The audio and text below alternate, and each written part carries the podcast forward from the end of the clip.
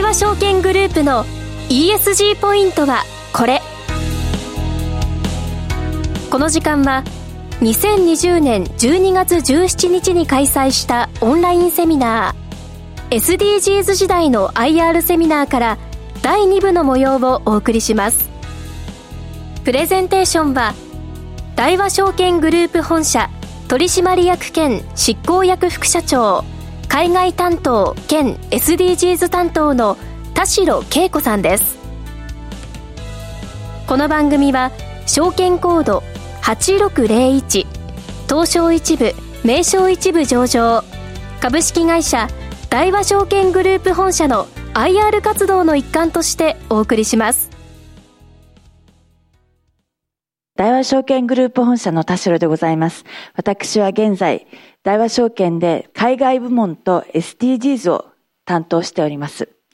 今、あの、教えて高井さんの高井さんより ESG がいかに大切かという話をいただきましたが、本日は私ども大和証券グループが ESG、SDGs にどう取り組んでいるか、皆様にお話しする機会をいただきまして、大変ありがたいと思っております。よろしくお願いいたします。では早速、まず1ページ目のスライドをお見せしたいと思いますが、私の自己紹介から始めさせていただきます。私は1986年に大和証券に入社しておりまして、投資銀行疑問、IR、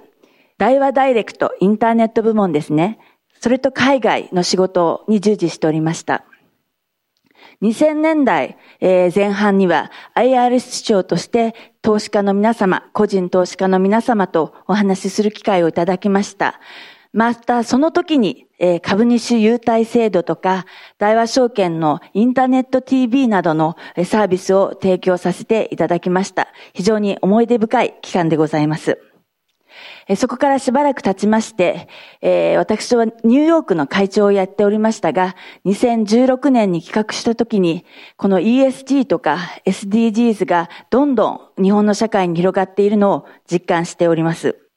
今年の4月より、自分の希望もありまして、SDGs と担当となっておりましたが、いかに大切なのかというのを身に染みて感じておりますので、大和証券グループとしてどうやって取り組んでいくのか、SDGs の達成目標である2030年までに何をやるかということを考えていきたいと思っております。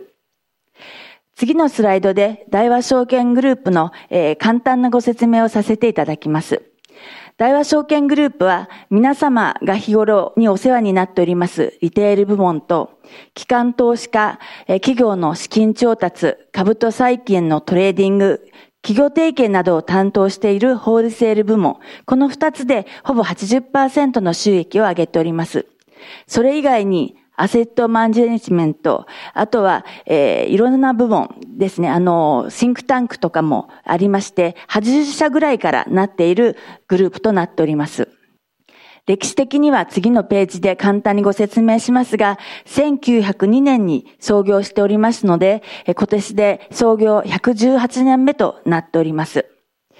えー、もともと先進的な取り組みをどんどんやっていこうというのが会社の精神にありますので、今は例えばあの低金利でなくなってしまいましたが、えー、中期国債ファンドとか、えー、少額投資の削減となりました株式累積投資とか、1996年には日本で初めてのインターネット証券の開業もやっております。ESG、SDGs につきましては、本格的に取り組み始めたのは2018年、現在の社長の中田が SDGs 推進委員会を開設してからになりますが、現在は、国谷博子さんなど、業界の有責者の方にもアドバイザーとして参加をしていただいております。で、土地区から SDGs へという言葉を私どもは考えておりますが、ここで一つ動画を皆様に見ていただきたいと思います。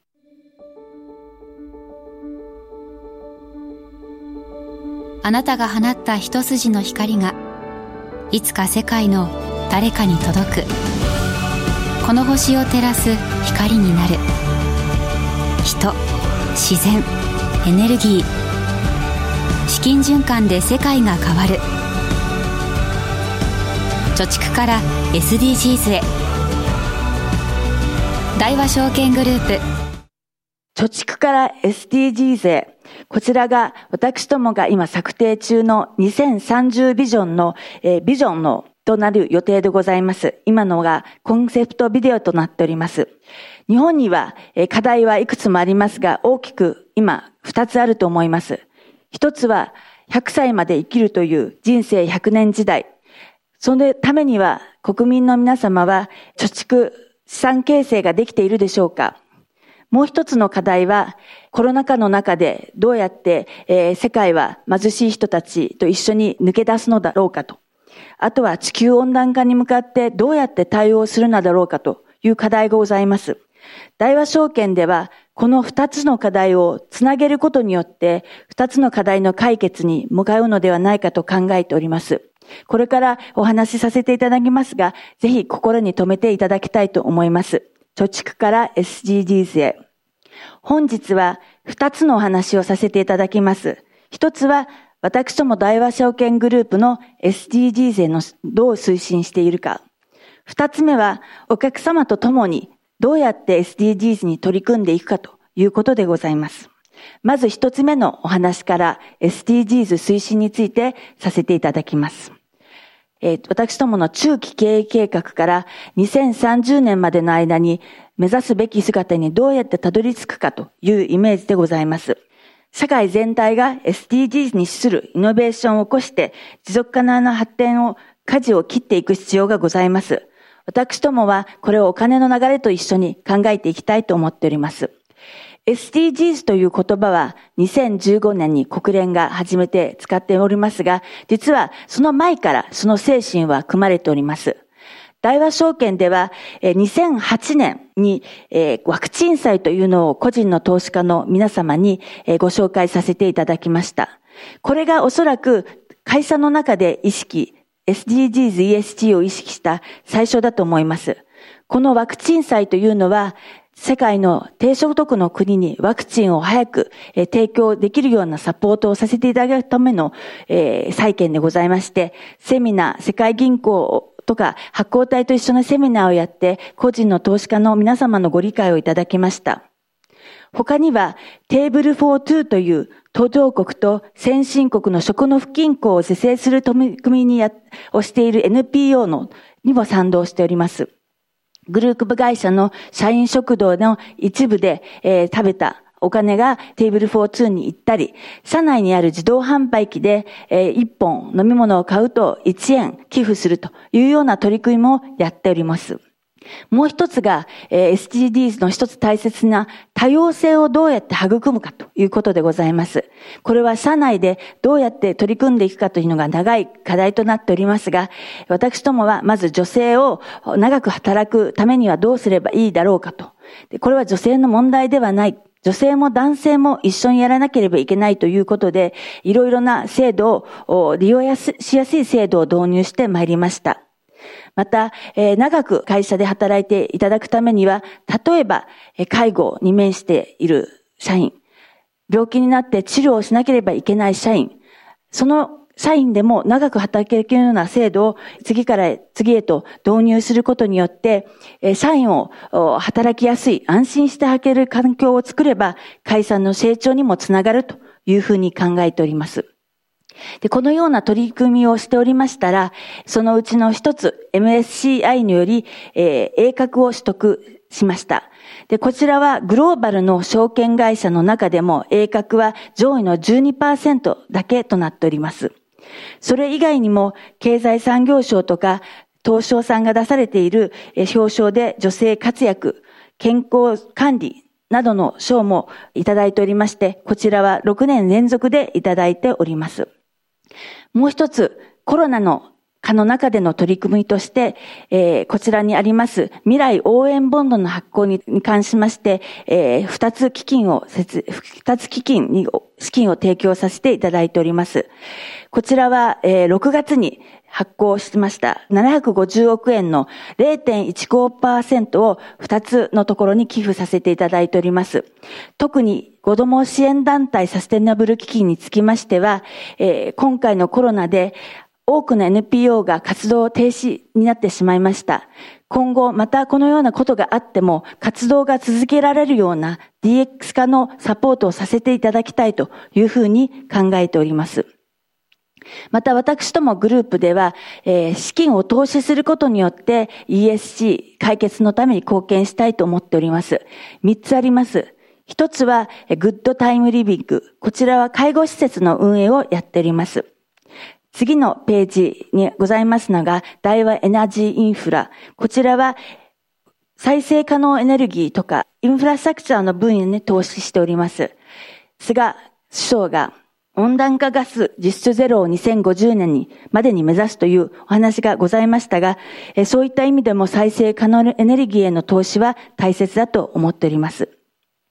三つ目は農業に対する投資です。こちらは地方での雇用の創生も含めまして、えー、農業の大規模化と効率化によりまして、現在はベビーリーフとトマトを生産しております。この三つのように、えー、証券会社とは直接関係なさそうな分野にも大和証券は取り組んでおりますが、えー、SDGs の達成のために一つでも貢献ができるのではないかというふうに考えております。では、二つ目のテーマ、お客さんの共に取り組む SDGs についてお話しさせていただきたいと思います。先ほど、ワクチン祭を2008年に発行し、あの、主幹事を務めて皆様にご紹介させていただいたというお話をしましたが、これ以外にも、えー、足元でもこのような形で、えー、SDGs 祭の発行に携わってございます。SDGs 祭は主にサステナビリティボンド、グリーンボンド、ソーシャルボンドの総称でございますが、発行はどんどん、特にコロナになった今年に増えております。世界では今年の11月までに、えー、44兆円、4000億ドルの発行がございまして、昨年の40%増しになっております。国内においても6800億円、こちらも昨年の40%増しになっております。SDG 債につきましては、今年の2010年までは主に海外の発行体のものが多かったので、日本の投資家も海外の発行体のものを買うことが多かったのですが、足元は国内の発行も急速に伸びております。右にあるパイグラフでございますが、今までの累積で個人の皆様に、えー、紹介させていただいた日本での SDGs 祭のうち約50%は大和証券によるものだということでございます。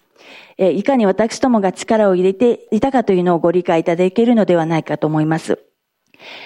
コロナになりまして、私どもは SDGs 祭の復帰化を加速させております。こちらにある4つのものにつきましては、国際機関のがコロナを意識して発行したもので、主に保険会社を中心に日本の機関投資家が購入していらっしゃいます。ここ以外にも、今月14日には、中米経済統合銀行が発行する COVID-19 ワクチン債の引き受けもやっております。投資信託においても SDGs、ESG にするものをご紹介させていただいております。社会的意義を求めるニーズや ESG テーマが中期低長期的に株価向上につながると考えておりますので、投資判断において金銭的なリターンだけではなく、あの多くの皆様のニーズにお答えできるような投資信託をご紹介させていただいております。グループ会社に大和ネクスト銀行がございます。こちらでは選べる応援預金というものを、ご提供させていただいておりまして、お預け残高の一部をお客様の選んだ、先にご寄付をさせていただいております。こちらに、えー、写真がありますような応援先がございますが、多くのお客様の賛同をいただいており、11月末時点では1135億円の残高となっております。また高い評価をいただいておりまして、今年は、えー、グッドデザイン賞を受賞しております。もう一つグループ会社に、えー、コネクトという台話がつかない、証券もつかないようなスマートフォン、だけで取引をする、えー、スマホ証券を今年の7月に設立させていただきました。こちらにつきましたサービスは次のスライドでご紹介させていただきますが、まず一つは業界最低水準の手数料であること。あとはクーポン券を通して毎月10回までは売買手数料が無料であること。あとは通常100株単位の株でも、えー、1株から投資できること。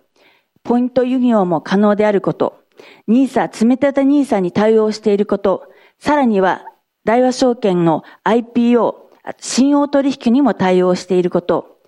来年には積み立て投資の対応もできるようになります。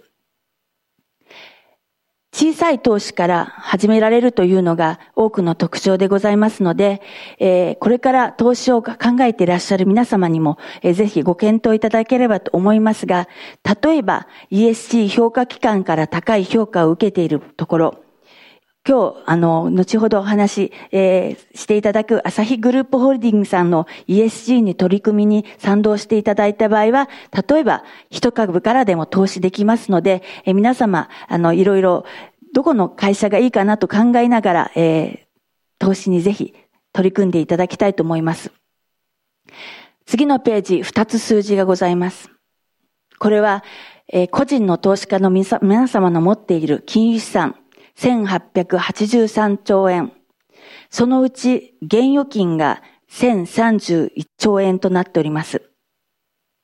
先ほど、えー、人生100年時代というお話をしましたが、この金利がほとんどない時代、ぜひ資産形成のためにも、えー、いろいろ考えて、えー、いらっしゃるのではないでしょうか。最後のページになりますが、貯蓄から SDGs へ。私どもはお金を回し、経済の発展と社会の貢献を両立させたいというふうに思っております。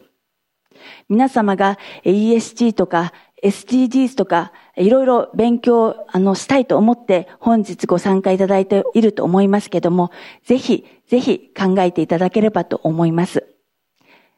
本日はお時間をいただきましてご視聴いただきましてありがとうございます。